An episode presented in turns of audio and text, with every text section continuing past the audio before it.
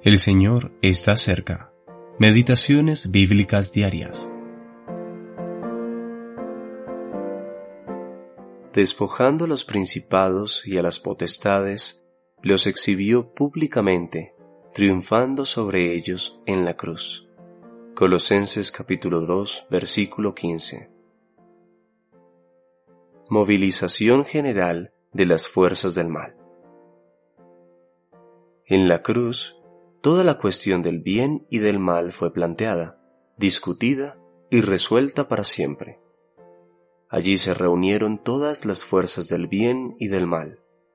Allí el pecado se levantó contra Dios con todo su poder, y allí Dios se levantó en juicio contra el pecado. Nunca la criatura, rebelde por naturaleza, se había atrevido a tanto Nunca el pecado se había comportado de tal manera en el universo de Dios. Su oportunidad había llegado. El Hijo de Dios estaba en manos de pecadores. Todo el infierno se movilizó. Había llegado el momento adecuado para liberarse de los grilletes del cielo. La ira de las naciones, la conspiración de los judíos, la malicia del mundo, todos estaban dirigidos contra Cristo no querían que este hombre reinara sobre ellos. Todas las fuerzas del mal se habían congregado. Los principados y potestades habían unido todas sus fuerzas para el combate final.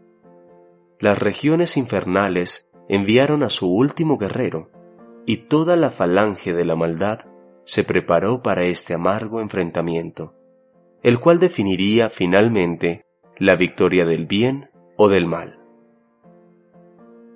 Jesús dijo que esta era la hora del hombre. Lucas capítulo 22 versículo 53. Desde la caída del hombre en el Edén hasta la hora del hombre, Dios había puesto un límite para la maldad del ser humano. Desde la caída en adelante, el hombre había corrompido la tierra, la había llenado de violencia, había derramado sangre inocente, había quebrantado la ley, adorado demonios, asesinado los siervos de Dios y odiado a Cristo, quien vino al mundo en gracia y amor. Su enemistad había estado bajo el control de Dios, pero ahora había llegado su hora. En aquella hora, Dios dejó al hombre libre y sin cadenas, y todo el universo debía contemplar el uso que éste le daría a su libertad. ¡Ay! Pobre ser humano. Su libertad fue su ruina como siempre lo es.